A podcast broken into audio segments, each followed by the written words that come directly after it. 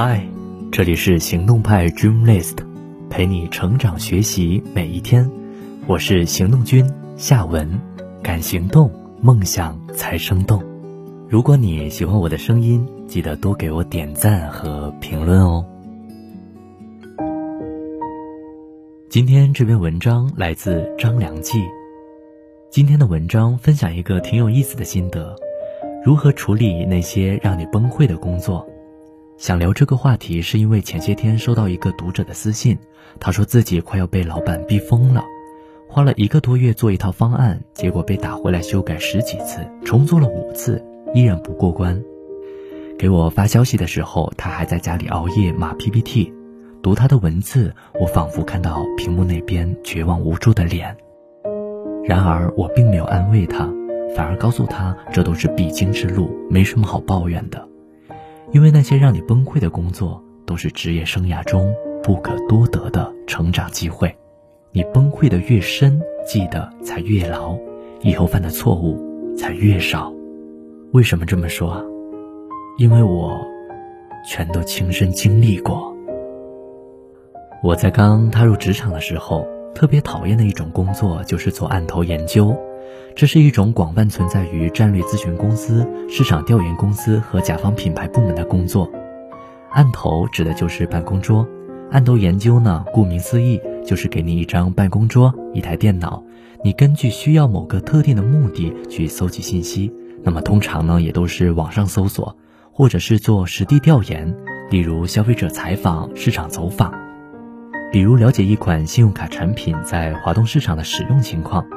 或者调查二三线城市里用去屑洗发水的都是一些什么样的人，又或者去家乐福、中百这样的大超市走访了解一下这里的销售渠道有什么特点等等。我早年的职业生涯经常做这类工作，这种工作最大的特点就是庞杂，庞杂的信息量、庞杂的分析思路、庞杂的工作内容，都会让第一次接触这类工作的人无所适从。你的大脑要时刻高度集中，不然思维就会跟不上指示，错一步而步步错。其实这种工作前期需要消耗大量的信息，而且非常消耗时间。一旦开头没做好，后面全都是灾难。例如，为了搜集一份行业报告，我的电脑经常开着十几二十个网页，我得逐字逐句去阅读，才能从几十上百个资料中找到我需要的内容。随便这么一搞，一下午的时间就过去了。甚至有时网上搜集的信息经常会有互相矛盾的说法，比如报告 A 说今年的经济环境太差了，整个行业规模下降了百分之二十；报告 B 说今年其实大家过得还不错，业务规模增长了百分之十。这时你就要做出判断，谁说的靠谱？甚至你可能还要去研究一下报告 A 里说的行业规模和报告 B 里说的业务规模是不是一回事儿。一个问题还没解决，突然又蹦出新问题，而且这个新问题很可能推翻你之前所有的假设，而这就是案头研究时经常会遇到的事情。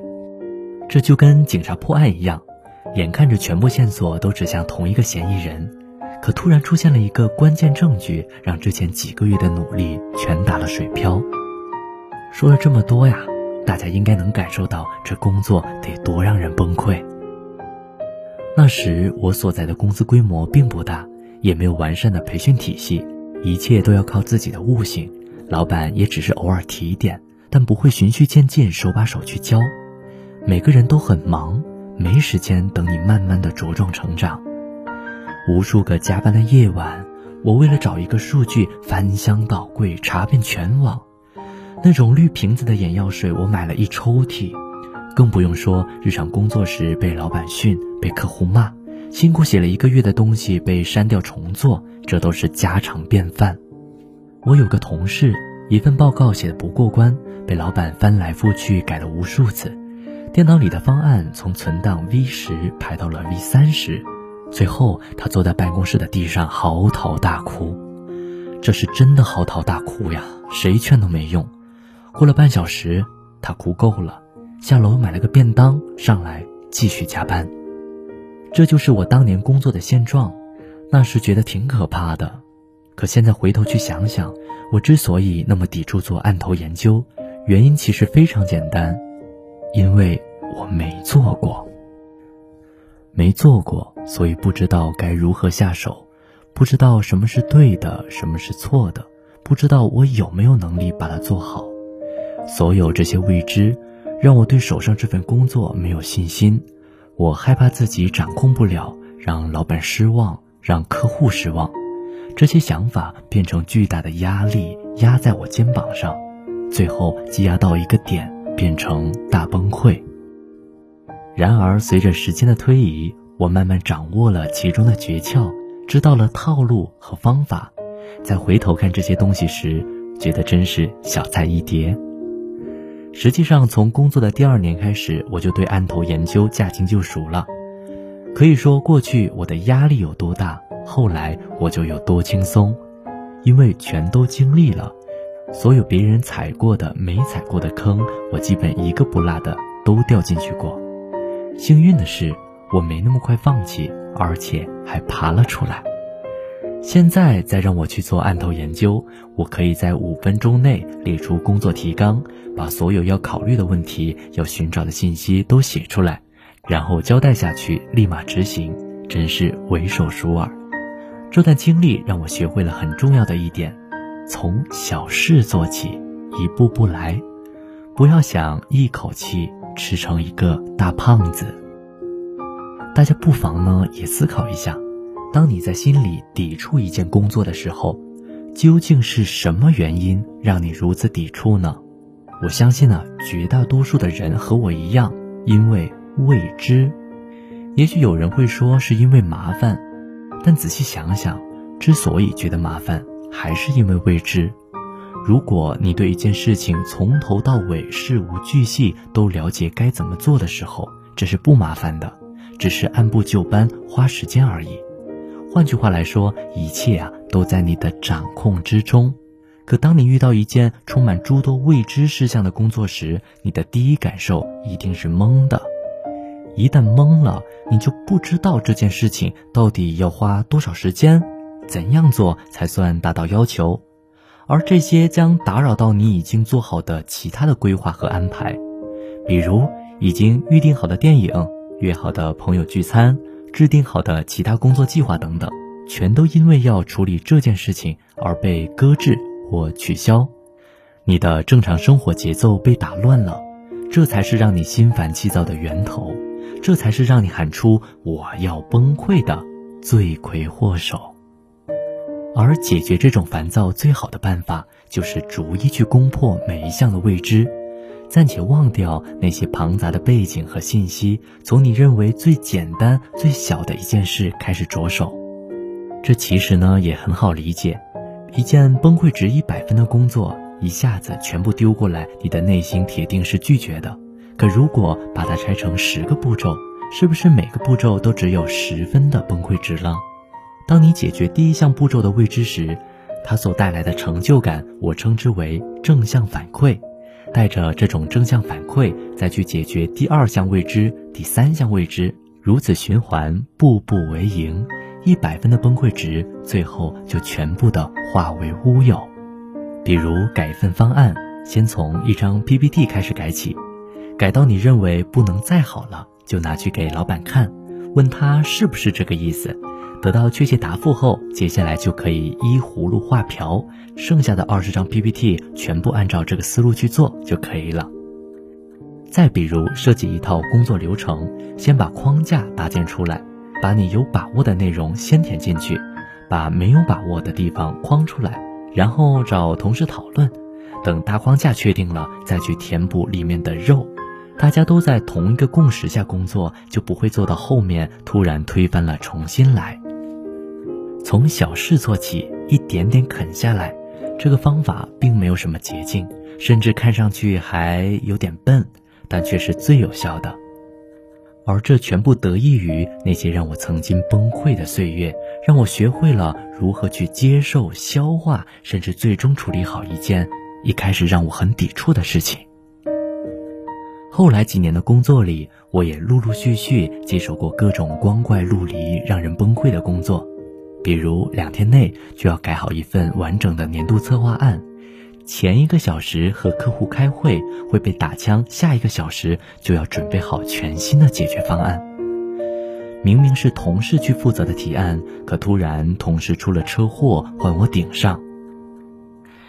现在写出来觉得刺激，当年每一件都把我吓得不轻。可有了之前的经验，我处理起来就没有那么慌了。什么是当下能做的，什么是不能做的，哪些是可以解燃眉之急的，哪些是需要日后补完的，冷静一下，迅速就能理清思路。曾经有一个前辈说过一句话，让我受用至今。他说。越年轻的时候，越要多经历几次大崩溃，因为迟早是要经历的。来得巧不如来得早，等你三十好几了再去经历，你就失去了战胜崩溃的动力，因为这时多半都会打退堂鼓。退了第一次，后面就会有第二次、第三次，从此开始职业生涯就是不断的滑坡。反而是那些年轻时就经历过大风大浪、崩溃过也狂喜过的人，后面的职场道路会越走越踏实。这不仅仅是我的个人经验，我身边好几个事业有成的朋友，无一例外都是在年轻时被各种摧残蹂躏。用一个朋友的话来说，这叫血虐。虽然所处行业不一样，做的事情也不相同，但大家的感受却出奇的一致。一帆风顺的人生不可能让你成长，那些崩溃的瞬间才会让你醍醐灌顶。有的人在崩溃后节节落败，有的人在崩溃后奋起直追，这就是差别。为什么孟子说“天将降大任于斯人也”？必先饿其筋骨，劳其体肤，因为只有先经历了身心的磨砺和考验，才会有日后成事的基础。而当你许多年后再回头去看时，心里没有怨恨，只有感激。这才是崩溃教会你的意义。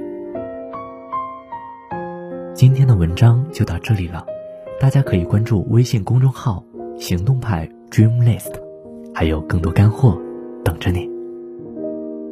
時計の針をぼーっと見つめかかとで時を刻みながら昨日の 今頃に戻れたなら魔法の杖でもないかな。笑われた手と回りしたって正直にただバカ正直にけせらせら今日よりはいいことあるさ。記憶正しくもう一度道なき道をかき分けて歩いていこう。染まる